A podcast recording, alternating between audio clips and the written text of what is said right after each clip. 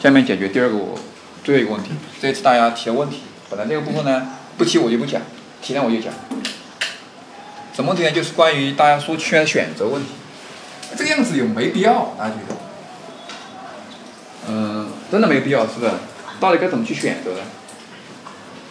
我跟你讲那个结果，楚虽三户，亡秦必楚。就说楚人这个地方人都有一种你感到恐惧的执着，这种执着。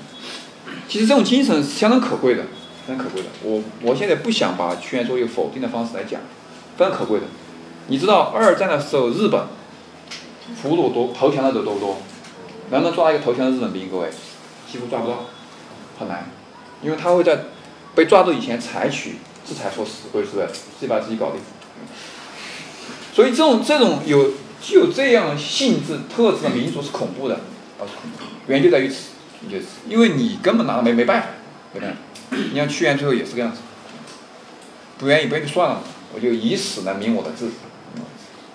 但大家也提了另外一种提法，而另外一种提法恰好，屈原有另外一篇文章《渔》，叫《渔父》，这个读父父老者。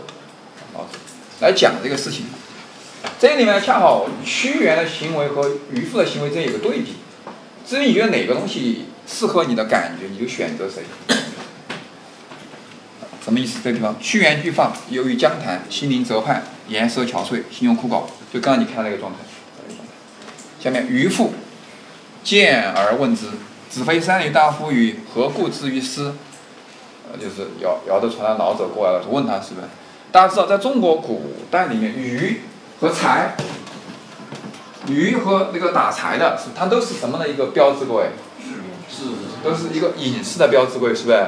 所以换句话讲，再说直白点，他们他们那个是官代表什么家？各位，道家的标志，内容出来就是道家的思想。这里其实是道家思想和屈原的思想之间的一个什么一个交锋？交锋。屈原曰：“名句啊。”举世皆浊我独清，众人皆醉我独醒。大家能理解这个吗？是不是？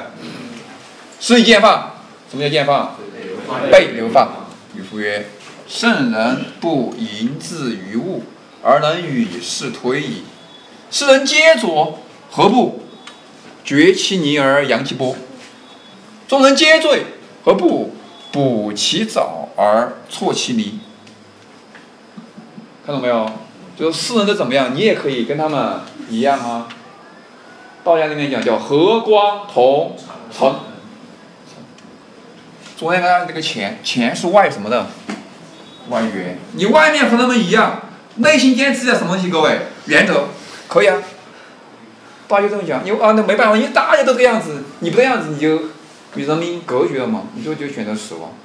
你是极致孤独，无人不其后尘的孤独。对不对？你为什么不这样子？啊，就这两句话，就就就这个就意思，就这样子。你你他们喝，你喝一点嘛。他们喝三杯，你喝一杯嘛，这个意思。这这个核心句子，大家可以把这句话记下来。一句话就这句：圣人不淫志于物。他认为屈原太怎么样？太志于物，太志于外界的一些东东东。志淫志，不知变通，而能与世推移。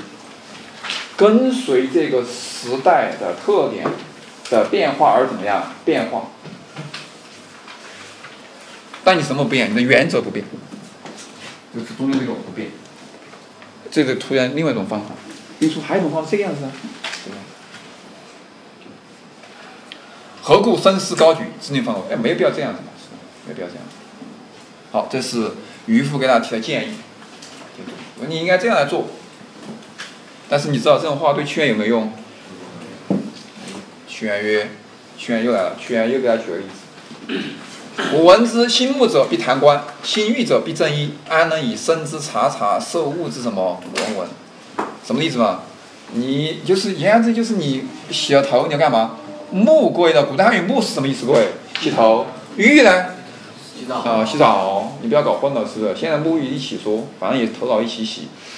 啊，那个时候还是有区别的，有区别的。洗了头，帽子要把它弹干净。那洗了什么？洗了澡，衣服要把它脱干净，那我们要换衣服嘛，是不是？安能以身之察察，受物之闻闻？我哪能把我干净的身躯穿那个脏的衣服里面去？什么意思？我哪能以我这样高洁美好体型，在这样的污浊的世间怎么样生活？这个意思，我不行，受不了，受不了。受物之我们者乎？临腹相留，葬于江鱼之腹。我宁愿去死。安能以浩浩之白而蒙世俗之尘埃？尘埃不行，我受不了这些东西。所以他选什么？选择以死来铭记的什么志向？好，下面你看渔夫什么感觉？就叫这样子什么香？鬼是道家这样子的。道家的感觉是你做事情，我跟你讲清楚了，你选择随便你，道理摆着，选择在你。儒家的感觉就是明知不可为而为之，道家是可为而为，不可为就不为。各位，这个差异非常大，非常大。所以这两个你也可以看到儒道的交锋，儒道交锋。鼓谢而去，乃歌。沧浪之水清兮，可以濯吾缨。洗我的东西嘛，是不是？沧浪之水浊兮，可以濯什么？吾足。啥子意思，各位？屈原认为水清水浊对我的生存是有影响的，各位是不是？我只能和什么水在一起？我只和清水在一起。但渔夫告诉你，清水也咋个了嘛？浊水又咋个了嘛？两种水都是好水啊。为什么？清水我可以洗什么？我可以洗阴。浊水可以什么？洗脚啊。对，道家思维。这个道家思维就是世界无善，因为万物皆有其用，啊，皆有其用。那屈原听听听不进去噻，媳妇就一笑，是吧？因为两个人思考的方式不一样，方式不一样。啊，最后睡去不复语言，意思讲清楚了，听不进去算了。但这个故事呢，有人说那屈原自己写，但是我看有，嗯，我觉得总总觉得好像不像屈原自己写的，各位是。屈原这个，他写一个人来和他比照，然后他反衬自己的高洁，估计没有没这个必要。估计是，因为在司马迁的《史记》里面有这样的但是原文就是屈原渔父里面的。屈原渔父贵，这就是思想。那这个我讲这个讲啥的意思？中国人现在其实两种都缺。中国人大多数的感觉是哪一种？是屈原这个做法，或者是，但是又没有什么原则，没有什么原原则。